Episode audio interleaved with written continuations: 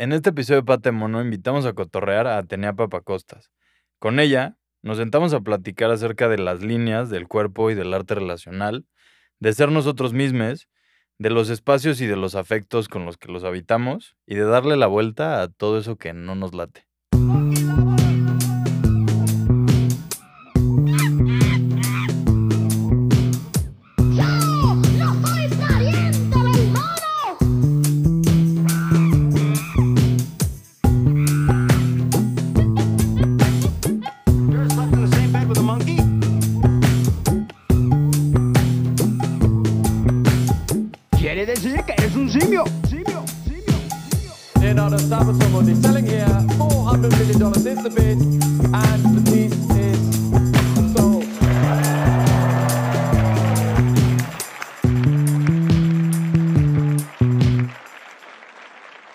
Bienvenidas y bienvenidos una vez más a Pate Mono. Yo soy Diego Aramburu y este es su podcast favorito en el que hablamos de arte contemporáneo desde lugares diferentes y perspectivas distintas. Y como ya se los he dicho en toda esta temporada, este es un episodio elaborado con ayuda del Patronato de Arte Contemporáneo. Antes de empezar, como cada semana, recordarles que nos ayudan mucho si nos siguen en Instagram, si comentan en Spotify o en Apple Podcast, nos, nos ponen una reseñita o nos dan unas estrellitas por ahí. Y si se lo mandan a alguien que crean que les pueda gustar de lo que vamos a hablar el día de hoy. Y ahora sí, presentándoles a nuestra invitada del día de hoy y que rompió el récord invicto que llevábamos de Boings de Guayaba, pero pues ni pedo, iba a llegar el día. Eh, Atenea, Atenea Papa Costas con ustedes. Hola, hola. Muchas gracias, Diego. Estoy muy contenta de estar aquí. La verdad está, está muy cómodo y estoy y me encanta. No hay cosa que nos guste más que hablar de nuestra obra, siento, ¿no? Así como- sí. Perfecto, pero pues bueno, el día de hoy el Boeing es de mango, pero también no es tan malo, es rico. Este, pero ni modo, siempre pasa. Y pues nada, Atenea, mil gracias que estás por aquí y tienes una expo ahorita, ¿no? Sí, tengo una expo que se llama Toda forma es línea, que es curada por Rodrigo Torres en Mirador.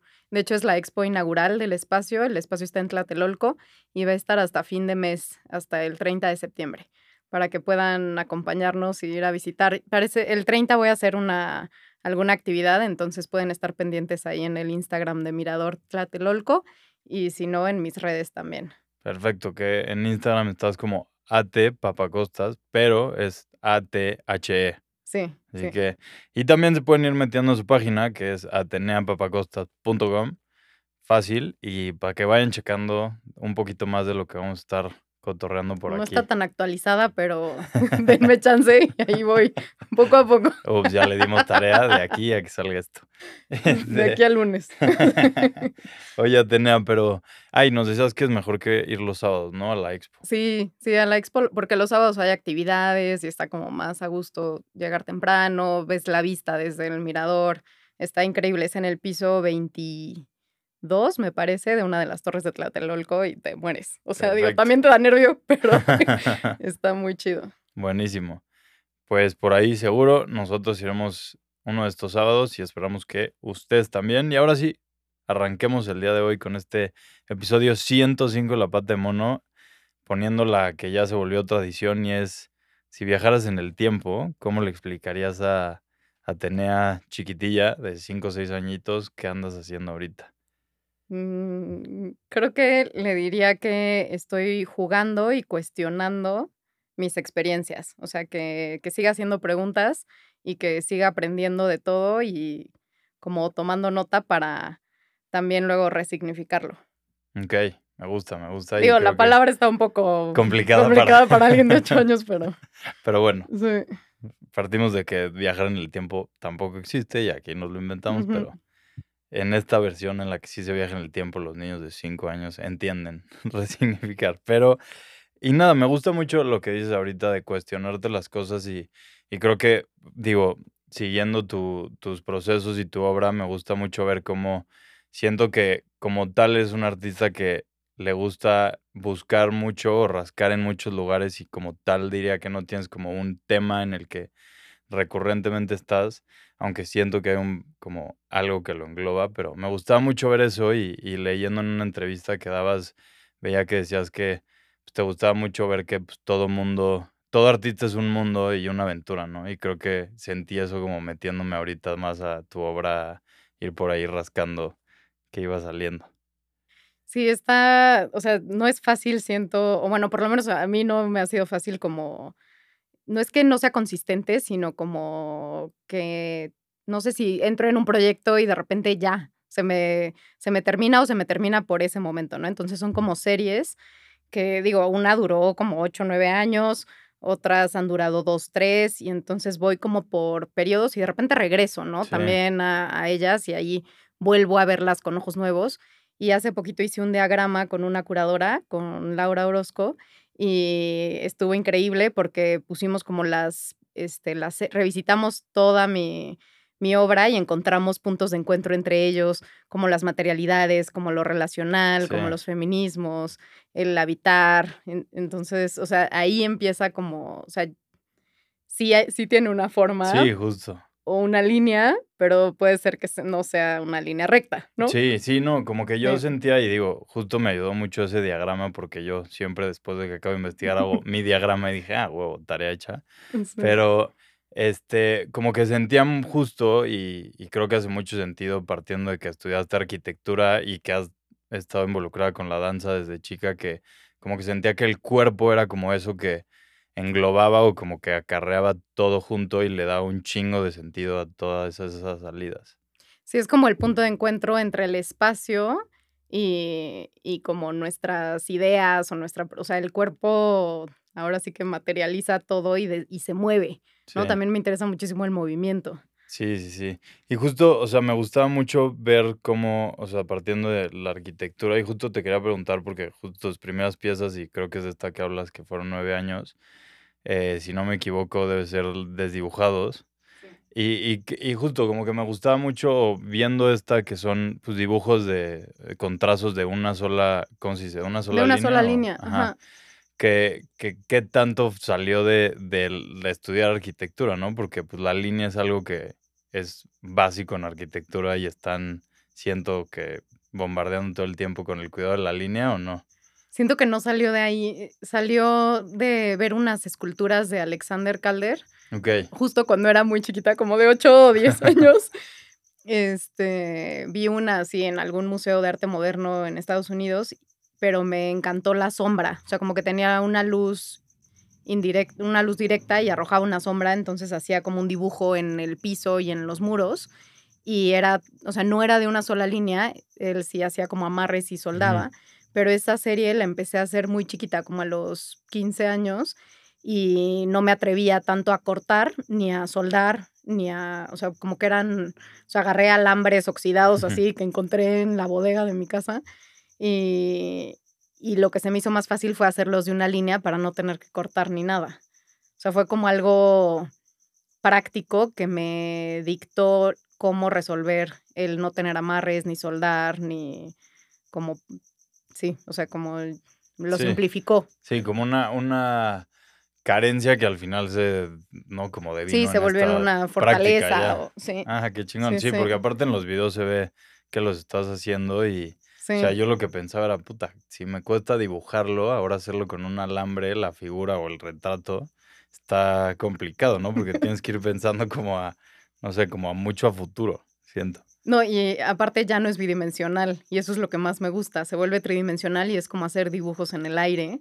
Y hubo una, e- una etapa en donde los fijaba en un lienzo o en, un, en algún soporte, y luego de repente dije, no, los tengo que dejar y que solitos como que su, o sea, el mismo material de repente arroja las formas y no las sostiene. Ok, O sea, lo tengo que forzar mucho si quiero que lo, que lo sostenga. Entonces, es como una negociación con el material.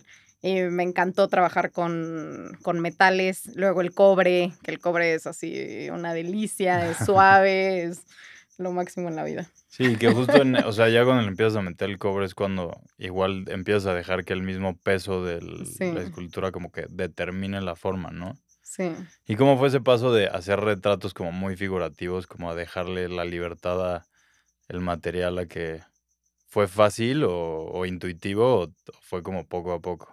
Siento que sí, que fue una negociación porque no, creo que, eh, o sea, no, creo que me daba miedo como salir de lo figurativo porque es lo más eh, obvio de repente cuando, porque aparte no estudié arte, ¿no? Entonces era como lo más obvio y de repente dije, no, necesito salir de esto, estoy encasillada en, en dibujar y aunque dibujar me encanta y siempre lo voy a hacer, quería llevarlo a otro nivel. Ok.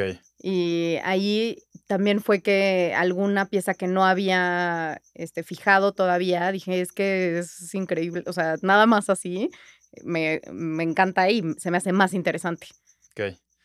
Como Sí, poco sí. a poco ahí. Ok, y luego me encanta lo, el siguiente paso que le diste, que fue como, ok, ¿y por qué no nos lo ponemos, no? Y, y Sí. sacamos el cobre, que aparte me, me encanta como esa referencia, pues, ¿no? Sacar el cobre como ese de sacar, sí, lo más íntimo, pero, ¿y cómo, o sea, sigues, hasta el día de hoy sigues usándolos como joyería, ¿no? Sí, yo hoy no traje, caray, pero sí, salí un poco corriendo, pero la verdad es que estaba yo como en un contexto en el que quería eh, que fuera visible que yo era artista. Ok, ¿sabes? Yo trabajaba en Curimansuto, en la parte de exposiciones, y, y bueno, como que ahí era productora y era este, gestora y tal, como muchas otras cosas, pero no era artista, sí, ¿no? Y entonces me empecé a poner mis piezas en todas las inauguraciones, me veías con un collar nuevo, una pulsera, y eran mis piezas portables.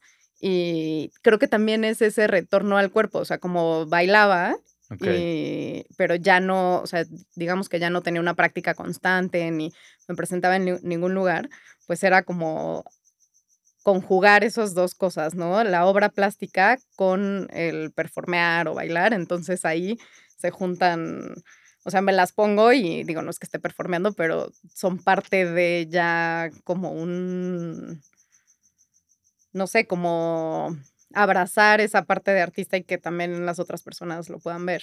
ok, sí, y además un gran tema de conversación, ¿no?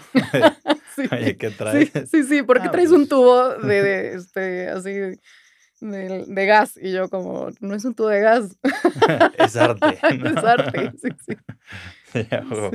Pero, y justo, bueno, ahorita decías, ¿no? Performar y creo que algo que también me gustó mucho de tu producción y por lo que te quería invitar era justo porque veo que abarcas mucho, ¿no? Desde, pues, ¿no? Como la escultura, la pintura, el dibujo, pero igual como lo performático y igual otras que creo que entran en todas las que acabamos de mencionar. Pero, y justo en esto de performar que decías, hay una pieza que me gusta mucho que se llama Cont, que presentaste, bueno, el performance lo hiciste justo en la expo que se llamó Feminidades Afectivas, en la galería SAQ, si no me equivoco. Sí. Y pues nada, quería que nos platicaras más de, de dónde viene y, y cómo se vio o se vivió ese performance. Esa pieza salió en una, este, en una conversación en la que una conocida española me estaba diciendo algo de, de Kant, pero decía Kant, pero, o sea, bueno, como que yo escuchaba, no sabía si estaba diciendo Kant o Kant, y dije, qué fuerte que fonéticamente la palabra como que significa como la negación per se, o sea, o como genérica, solo tenga una letra de diferencia con Kant, que es la peor grosería que te pueden decir en inglés, que aparte quiere decir vulva, ¿no? Sí. Entonces es como ser mujer es lo peor que puedes ser en el mundo, ¿no? Y, y bueno, como que no sabía bien cómo bajarlo a una pieza y luego encontré un libro como el Manual de Carreño en inglés. Que se llama The Ladies Book of Etiquette and Manual of Politeness. Así. Obvio, es como de, lo- de 1920, una cosa así, o sea, no, no es este, tan vigente, aunque lo siguen reimprimiendo. Sí, sí, no, no lo dudo. Y, Y sigue lo- habiendo cursos. y sigue habiendo, muchísimos, sí. de cómo poner la mesa. Y justo me estaba como cuestionando esta, como, sí, como esta educación social de no, y no pones los codos en la mesa y no sé qué, y así que la verdad es que no soy, no soy esa señorita. Esa dama Sí, refinada. sí. no me identifico. Y lo que hice fue leer el libro, que también no era fácil porque decía, ¿qué onda? O sea, no puede ser que esto, de- que esto es lo que la sociedad marca que debes de hacer y no hacer. Sí. Y el 80% del libro son cosas que debes de no hacer. Y lo que hice fue este, subrayar en todas las veces que decía do not o can't o never o así, o sea, como todas las negaciones. Y mandé a hacer un sello que decía cont. Entonces, cuando hice un performance en el cual uno por uno voy pasando por ellas y voy sellando las, este, cada vez que dice Kant y leo la oración. Entonces, es muy, es, bueno, a mí se me hizo impresionante porque se resignifica y en lugar de ser una negación se convierte como en una instrucción. Entonces yo digo, Kant, dance yourself. Así, baila contigo misma. Así de, Kant, eh, es que había unas así como de, eh, o sea, poner los codos en la mesa, no, no puedes enseñar después de la rodilla, no puedes, o sea, pero era así, todo, todo. Fue, la verdad, muy, o sea, a mí se me hizo muy fuerte y la pieza me sigue como impactando. O sea, de repente hay cosas que digo, no, no las debo de hacer y digo, ¿qué? No, así, me acuerdo, sí. así, tengo muchísimas ganas de ponerme un tatuaje que diga Kant para acordarme de, porque te empodera, o sea, y sí es como también resignifica- resignificar la palabra y que no sea una grosería, sino que sea algo que te da orgullo, lo mismo que el cobre, sacar el cobre con orgullo, como sacar quién eres y no estar bajo esta norma social. Sí, y digo, además de eso me, me gustó muchísimo que acompañaste esa pieza como de, podríamos decirlo, una línea de ropa, Sí. ¿no? Que todo tenía bordada igual la palabra cont y igual me gustaba como mucho esa parte de otra vez, ¿no? Como, o sea, sí, que en de este manual que al final lo que te restringe son acti- acciones, muchas acciones que se hacen con el cuerpo, luego darle como al cuerpo como esa salida de, güey, ponte, ¿no? Como apropiatelo. Obvio traigo mis calcetines, vístelo. eso sí traigo. Los calcetines cont. Ahí les mandamos una fotito. Oye, no te, no te, o sea, luego no, te- porque a mí luego me pasa con tenis que me quedan muy apretados, que me quito los tenis y Ajá. tengo marcado como el patrón del calcetín. Ah, no me he fijado. Nunca te ha pasado así de que cont tatuado en el pie. Sí, un poquito. Poquito, pero sí. Pero sí, me gustaba como mucho esa parte de, pues otra vez de, de meter el cuerpo ahí. Y, y, jus- y sobre todo esta línea que tienes muy marcada, y digo, ahorita lo hiciste súper presente cuando llegando me regalaste mi primer planta de aguacate, Ay, pero mm, de acerca del arte relacional. Y quería que platicáramos igual un poquito de, pues, qué fue lo que te llamó la atención del arte relacional y poco a poco irnos metiendo a otras piezas. Creo que también es un poquito influencia de mi hermana, que es psicóloga. Somos cuatas. Entonces, Ok. si ahí ven a otra que se parece a mí, es mi hermana, no soy yo. No, no es cierto. Pero ella es psicóloga y de una corriente como muy particular que es eh, psicodinámica relacional. Y habla como de cómo transformamos, cómo nos relacionamos con un evento en particular a lo largo del tiempo. Pero, o sea, como que no es lo mismo a los ocho años cómo me relacionaba yo con la pieza esta de, De Calder. Calder, a hoy cómo me relaciono con eso. ¿no? O sea, eso cambia, pero la relación, o sea, lo importante creo es cómo, o sea, si, si mantienes esa relación, si la trabajas, si se desgasta, o sea, como una cosa muy humana. ¿Y qué te provoca, no? Igual. Sí, como- también. Sí, porque creo que es algo muy interesante, igual como cosas que nos pasaron hace un chingo te siguen, no, pues como el trauma, ¿no? De Exacto. nada más lo piensas y fuck. Sí, te atraviesa Sí. y te, sí, te puede, ¿no? Y, y como que me interesa mucho hacer comunidad, este, escuchar otras personas, como que también llegó un, po- un punto en mi obra en el que dije, tampoco se trata de mí, o sea, se trata de hacer relaciones con otras personas y que de ahí salgan nuevas cosas. Ok. También, por ejemplo, una del, uno de los últimos performances que hice ahorita que se llama Una casa es una casa y otra casa es otra cosa Sí. que es curado por Andrés Valtierra, este, en ese empiezo a contar yo de las 12 casas, hice la lista de las casas que, las cuales he vivido, pero lo que más me interesa es escuchar a la gente, o sea, como que una, es el, es el pretexto que yo esté haciendo las maquetas en vivo y también abriendo mis procesos de cómo Las hago maquetas. maquetas. De cada una de esas casas, sí, ¿no? son las maquetas de esas casas como por mi recuerdo, pero también, pues, aunque estudié arquitectura, entonces sí tengo nociones espaciales, pues la primer casa en la que viví de hace, pues ya no, es, no había estudiado yo arquitectura y es muy diferente cómo me relaciono con el espacio. Y, y bueno, es, o sea, se me hace súper interesante es- empezar a escuchar a las demás personas. No, yo me he mudado así, eh, una conocida se ha mudado 30 veces, otra dos, otra, entonces contrastas un buen, o sea, como que se vuelve una conversación y te relacionas diferente con las personas que se están abriendo y están compartiendo parte de su, de su historia y esas personas a la vez me interesa que se relacionen diferente con su casa, ¿no? Y que ya vean, o con el cobre, ahora hay gente que me manda foto de, ay, vi esto de cobre, y- o los aguacates, así de, no sé, o sea, son como establecer relaciones entre nosotros y con otras personas y con otras especies como el aguacate.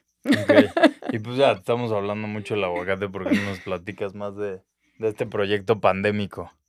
Ese se llama la aguacatera expandida y el objetivo pues es que tengamos una relación con una plantita. Entonces eh, yo germiné eh, muchos huesos de aguacate en la pandemia y hubo un momento en donde pues ya tampoco, aunque lo sembraran macetas y así, pues no tenía sentido y no tenía yo así de que hectáreas para sembrar mis aguacates y volverme real una aguacatera. eh, y los empecé a regalar y me gustó como pensar también que es una planta que si la cuidas en 5 o 6 años, o a veces más, depende de cómo la cuides, te da también aguacates. Entonces se vuelve como que si tú la cuidas, ella te cuida. Ok. Y aparte el aguacate de repente está carísimo, ¿no? O sea, hay como muchas este, connotaciones sociales, socioeconómicas y, y pensaba como que estaría increíble si todas las personas que, con- o sea, si las personas que conozco tienen un aguacate y luego les dan un aguacate, también se van a acordar, ¿no? De, de- de todo esto y, y hasta les puede aportar en su economía y en la familia, como de, ay, este aguacate.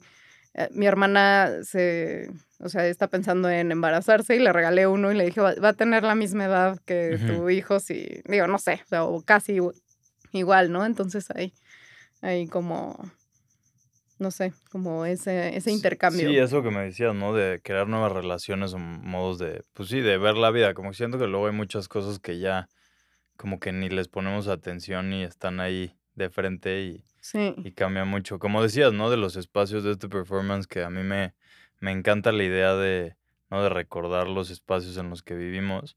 Y justo de ahí te quería preguntar porque en el prim- tienes un dibujo que saldrá en una publicación del SPAC, si Ah, no me equivoco. Pero dice que en el primer departamento en el que viviste tenías un vecino que tenía un león. sí. Sí, o sea, vivía en, en Chimalistac entre el Parque de la Bombilla más o menos y Miguel Ángel de Quevedo, ahí en un edificio. Y había un vecino que tenía un león y se, es- se escuchaba así, Nos un sacaba un buen de onda, o sea, éramos tres así súper chiquitos, así de, ah, qué miedo el león. Y luego le pregunté una vez que pasé por ahí al portero de, oiga, ¿y sigue el león por aquí? Y no, que se escapó una vez y lo mataron unos policías. Fue muy triste. Pues es que si no, ¿quién tiene un león en medio de la Ciudad de México? Y más deja que se le escape, ¿no? Pero, Sí, sí. pero sí, me gustó mucho ese, ese, ese performance que, que hiciste.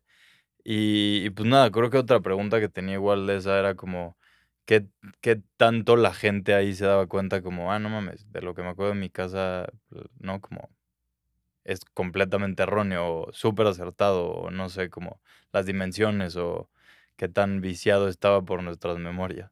Lo de las dimensiones es súper evidente porque todo el mundo se, se acuerda de lugares mucho, o sea, enormes, pero es que, no, es que su cuerpo era chiquito. Entonces ahí de nuevo hay un factor como del cuerpo y de cómo percibimos el espacio, ¿no? Y hay otra cosa que es que los afectos también afectan el- la dimensión. Me pasó con algunos, o sea, no sé, algún departamento en el que estuve muy chiquito tiempo y que no, la- no muy poquito tiempo y que no la pasé tan bien, lo hice chiquito, ¿no? Ok. Así, la maqueta es mini, cuando todas venían más o menos de la misma escala.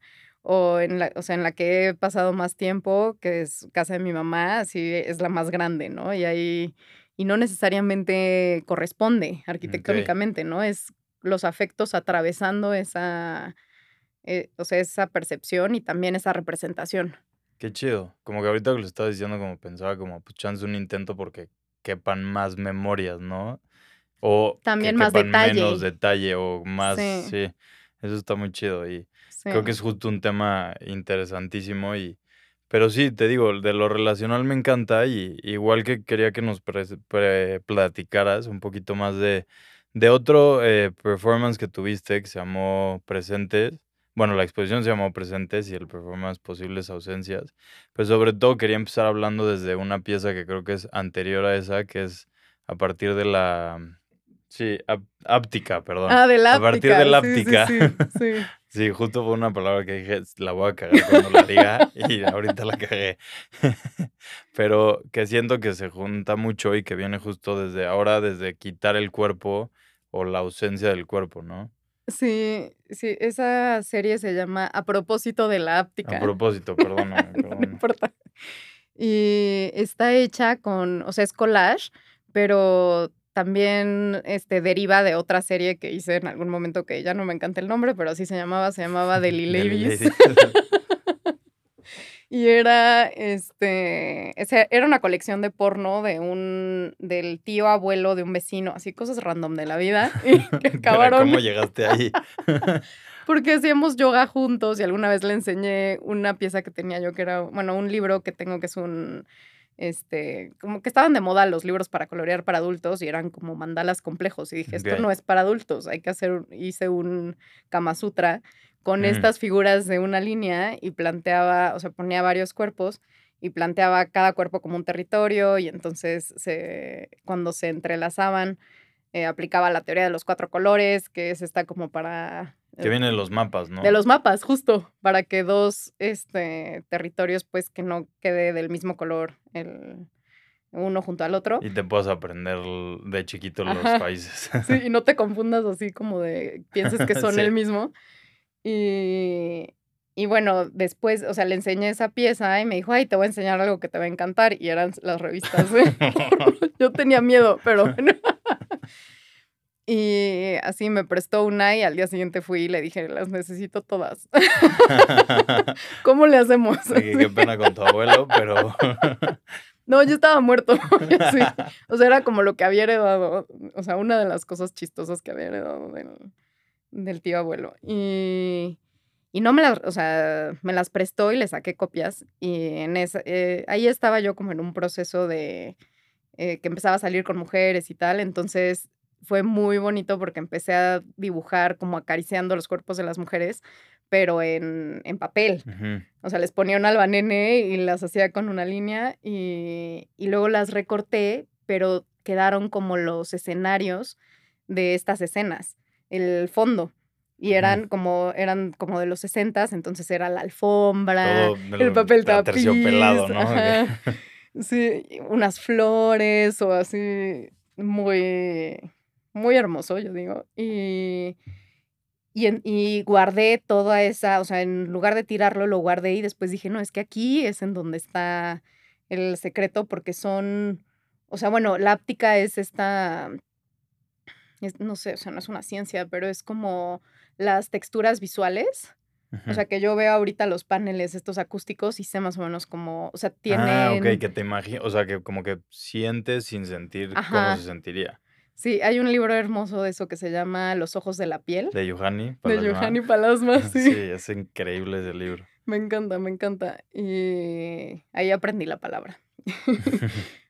Y este, y se me hizo muy interesante ver cómo nada más por ver los, estas escenas, tú te podías imaginar la figura. O sea, el, el fondo era más importante que la figura en ese caso. O sea, ya que las de ladies, digamos que las guardé, o sea, digo, ahí las tengo y, y algunas están en casas de muchas personas, pero eh, me interesó más la, el, el escenario. Ok. Ese es el de la áptica. Y sí es cierto que tiene que ver con el de posibles ausencias, porque sucede algo similar y es, posibles ausencias es un performance que hago en colaboración con María José Casasa después de una residencia que tuvimos en Tlaxcala con Somos Sierra Lab y Munive Arte Contemporáneo, en la que conjugamos nuestras prácticas em- y hicimos una exposición juntas, ¿no? Entonces todas las piezas son en colaboración y el performance, o sea, bueno, lo primero fue que nos situamos en Tlaxcala, que es el, uno de los estados con más trata de mujeres, y ella venía de Puebla, yo venía de Ciudad de México, los trayectos, como que nos dimos cuenta de que había una cosa de todo el tiempo reportarnos de estamos bien, a qué hora llegas, que sucede también en Ciudad de México y seguramente en Sí, muchas tristemente partes en del muchas partes, ¿no? Sí, pero este, en el performance de lo que consta es que invitamos a las, a, la- a las mujeres a acostarse en el piso en un pliego de papel craft y se acuestan, trazamos su figura y luego les pedimos que se, ya que se paren, este, cortamos su cuerpo Bueno, para empezar, cuando hacemos el trazo, pues parece la escena del crimen, ¿no? Y enrollamos su cuerpo y le decimos, tu cuerpo es tuyo. Y Ok. O sea, el cuerpo ya el recortado, cuerpo ¿no? recortado, ajá, el cuerpo se lo entregamos, pero nos interesa lo que queda, ¿no? Y con lo que queda lo partimos por la mitad y lo colocamos a muro, haciendo como una suerte de paisajes. Entonces, sí, o sea, es de nuevo Mm. trabajar no con la figura, sino con el fondo.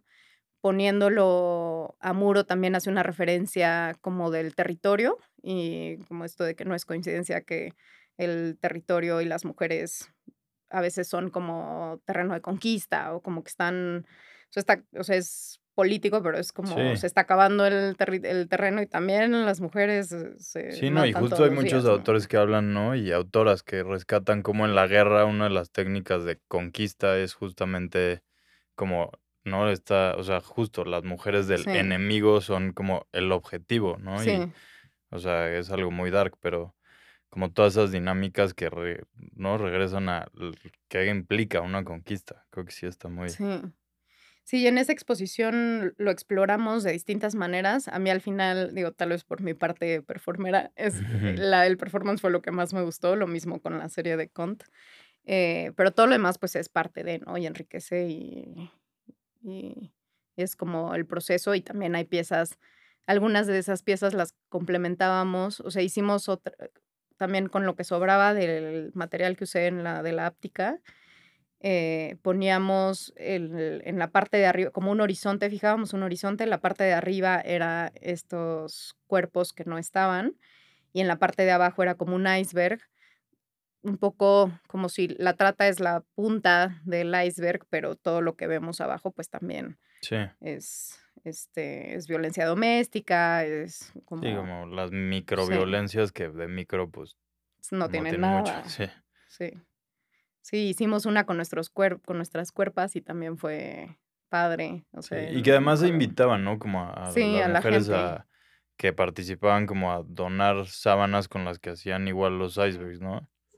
Sí, esa parte me, o sea, me gusta mucho igual cómo se ve y sobre todo las fotos del registro que tienen. Pues al final creo que tiene como este, como, como elemento en el que, ay, qué bonito, y luego, ah, cabrón. Como, ah, caray. Que siento que es mucho como se llegamos a veces a, ¿no? Hablas como de la violencia doméstica y que muchas veces como, ay, qué bonita familia, y, ah, cabrón, ¿no? Te Sí, acercas y, ah, ay. No, no, dicen que no hay familia que aguante con una lupa. Así, si la ves con Sí, una no, lupa, no, no, dices, ninguno. Pero sí, de eso me gustaba mucho y, y digo, ahorita uniéndolo, no sé por qué me vino a la cabeza, pero tienes otro proyecto en el que cuestionabas los CVs y además participa justo María José con, hizo uno de esos. CVs, pero la pieza de la que parte me gusta muchísimo, que es Trayectoria con Copia. Y nada, quería que nos platicaras más de esa vez que te pusiste a, a vagar la playa con un, con un rollo de, de tickets. Este, pues el, el rollo, o sea, el rollo de, de la trayectoria con copia era un poco como, como de- en estos, o sea, que haces cualquier aplicación o aplicas a cualquier trabajo y es tu currículum, tu trayectoria, tu no sé qué, así. Y yo, la neta es que para cada aplicación reviso y hago uno diferente y le cambio y le quito para que esté más alineado, ya sabes, o sea, como Oye, que yo pidiéndote hace una semana de, oye, ¿me pasas tu Ah, no, te mandé uno. currículum? O sea, te mandé el último que tenía, pero. este. Pero como que se me, se me hizo muy. Se me hace que es muy cansado también estar demostrando la trayectoria. Y, encontré este rollo que era de una caja registradora vieja y trae el papelito amarillo.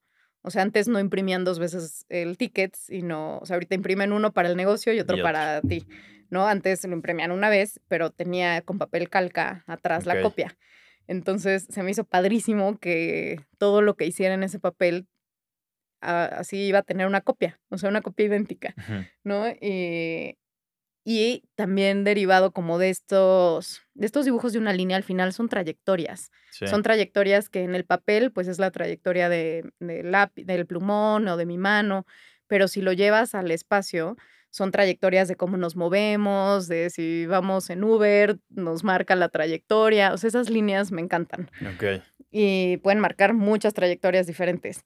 Y ahí, eh, pues lo que hice fue, dije, a ver, voy a caminar de la palapa a, la, a una piedra hacia el, hacia el mar y fui tendiendo el, el rollo y luego lo caminé por encima, Mm. ¿no? Este, y en realidad lo que queda es el registro de la acción, son las fotos que tomé después de, y, y bueno, como tenía la copia, digo, está, también registró un poco la arena, la textura, en una parte se mojó, ¿no? O sea, estoy, estaba ahí en el mar. Y después hice ese de el, el, el no, se, no se ve, el Sí. se ve que no se ve, ¿no? Entonces, es como trabalenguas, pero de repente me gusta ponerles títulos eh, que tengan cierto juego y que también sean, sean accesibles, porque el arte a veces eh, se siente para, o sea, como muy lejano y Sí, entonces como de, siento... no quieres que entendías, o sea, Ajá. lit, no querías que entendiera el texto de sala o qué pedo, ¿no? Ajá, O sí, sea, sí, sí. Y, y así siento que es como tender un puente, ¿no? O sea, o darles una clave eh, a través del título para leer la pieza o Sí. para relacionarse, ¿no? Y, y en ese fue una convocatoria abierta que hice.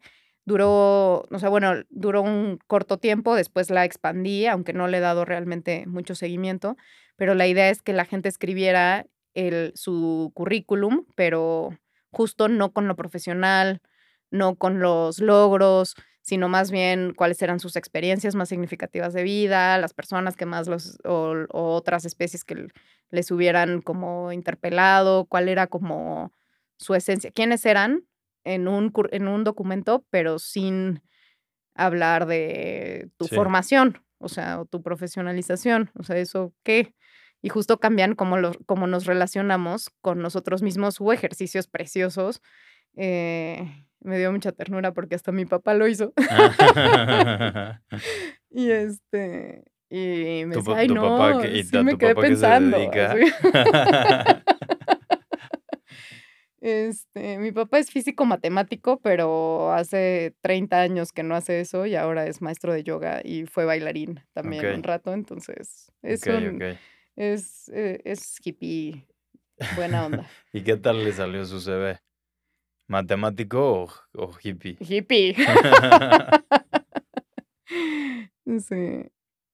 Sí, hubo cosas padres. O hubo quien tachó, o sea, como que trabajó encima de su currículum, como diciendo la verdad de, o sea, por ejemplo, así de, ay, la maestría diciendo la pasé horrible, en lugar como de un logro, Sí. fue como de mis maestros me trataban pésimo, no sé cuál, no sé, así. Sí, de O en que este trabajo. proficiente en Excel no es verdad. sí, sí, con notas. Sí, ok. Y es que justo de ese me acordé porque me dio, o sea, me gustó mucho que vi una foto del de Majo y decía como, soy excelente haciendo playlists o algo así. Y dije como, ah, qué chingón. ¿no? Como, ese es un asset que quiero de alguien en el, en el ambiente de trabajo, ¿no? Como que- Sí. pero, pero sí. Y, y pues nada, creo que, digo, ya hablando de tu trayectoria y eh, cerrando un poquito por aquí, que ya llevamos un ratín, igual quería que nos platicaras porque ahora eres directora del Museo Nacional de la Vivienda. Y pues nada, quería, no, ya nos habías dicho que habías trabajado en Curimansuto y ahora en el museo, pero, pero quería que nos platicaras un poco más del museo. Yo la verdad era un museo que no sabía que existía, aunque creo que es reciente el museo pero que nos platiques un poco más de qué hay por ahí, qué te ha gustado, qué, en qué andas por allá. El museo, bueno, empezó el proyecto hace dos años por iniciativa del director general del Infonavit Ok, y, y me invitaron en cierto, o sea, muy al principio como a, a ver qué onda el proyecto, porque, o sea, un poco había ya alguien contratado para desarrollar la propuesta, pero dentro del Infonavit no había quien intermediara y yo tengo una maestría, digo, no la, no me titulé, pero en, en museología en la INCRIM y, y me invitaron como a hacer, a revisar, a conceptualizar, a acompañar todo, todo el proceso. Y después me ofrecieron que me quedara y, y bueno, el museo es un, es un espacio educativo, es interactivo y lo inauguramos apenas en febrero de este año. ok. Y sí, O sea, súper reciente entonces. es súper reciente. Ok, Y justo tiene mucho, eh, bueno, como de cambiar cómo nos relacionamos con nuestra vivienda, empezando por darle importancia, eh, ver cómo nos articula con otros espacios y con otros derechos, que eso también es importantísimo. y tiene una sala permanente, que en realidad el museo es chiquito, o sea, la sala permanente te hace tardar 30 minutos más o menos en recorrerla, y una sala temporal en la cual es- estamos haciendo exposiciones súper bonitas. Ahí también el 23 de septiembre vamos a inaugurar una que se llama Materia e Identidad, Laboratorio de Arquitectura Afectiva.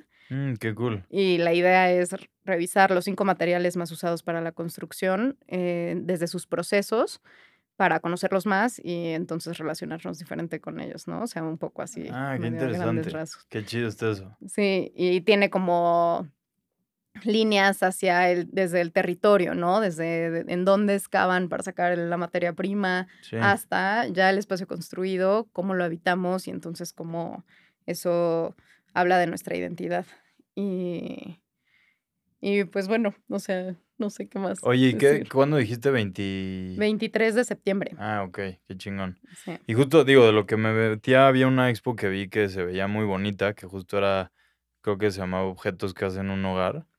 Y, y que digo, creo que se une a- por eso que empezamos a platicar, ¿no? Como de los espacios y, y pues nada, me gustaba mucho como, y veía muchas reseñas que decían justo como que estaba muy bonita, que como pensar como gente de todo el país pensaba diferente o había objetos que le hacían pensar en el hogar, ¿no? Y había como una bufanda del Necaxa, una máquina de escribir, un libro, un timbre, un, un letrero y pues nada, creo que es una, como que justo estas cosas muy bonitas que tiene el arte relacional. Sí, ahí la idea era, o sea, el museo es el Museo Nacional de la Vivienda, ¿no? Pero en realidad es muy conceptual toda la sala eh, permanente y como queríamos abarcar todo el, todo el país, pero estamos situados en Ciudad de México, pues hay algunas cosas que, por ejemplo, hay unas maquetas de barrio y de ciudad y unas tipologías de vivienda, pero todas están lo suficientemente neutras para que puedan aplicar a casi cualquier parte del territorio, ¿no? Y en la exposición temporal, yo, sé- o sea, para inaugurar necesitábamos también la exposición temporal y yo sentía que faltaba esta parte de la relación con las personas. Entonces planteé, o sea, es- esa y la expo que viene, yo las curé y este, la idea, o sea, fue como a través de el índice de población del INEGI, así de cuántas personas viven en, en Guanajuato, cuántas personas viven en, en San Luis Potosí, cuántas viven, cuántas en Chihuahua y así, por índice poblacional, vimos qué porcentaje íbamos a tener de los objetos y también tenía la idea de abrir el proceso del museo, entonces les compartimos una ficha de registro en la que les pedíamos que le pusieran un título al objeto, Mm, que lo midieran, que vieran de qué estaba compuesto, que nos contaran la historia, su proveniencia, como uh, todas esas cosas. Y, y los presentamos así, con una museografía súper minimal, pero también la idea era como ver similitudes y diferencias.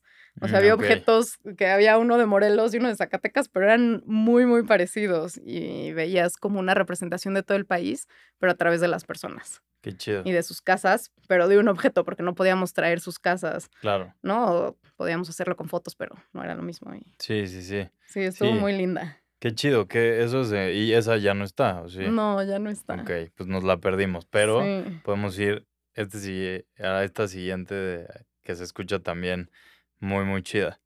Pero pues sí, ahora sí ya se nos está acabando por aquí el tiempo, Atenea. Qué chido que viniste, la verdad me tenía muchas ganas de, de tenerte por aquí pues nada, qué gustazo. Siento que estuvo, yo lo disfruté muchísimo y espero que tú también y que tú que nos estás escuchando también. Si llegaste hasta acá, seguro sí. Ojalá, sí, sí, ya el chisme. pero Ey, Y pues nada, Tena, ¿por qué no nos cuentas tus tres deseos a la pata de mono? mis tres deseos, ya se me había olvidado. este, yo digo que en el siguiente aniversario de Pata de Mono eh, haya un convivio entre todos, así para conocernos y disfrutar, no sé. Perfecto, ese se lo vamos a encargar a la pata de mono. Eh, otro que será. mm, mm, ay, no sé. No sé. em, no sé, que hagamos más cosas, que sigamos en, en contacto, como algo, no sé, que hagamos algo chido.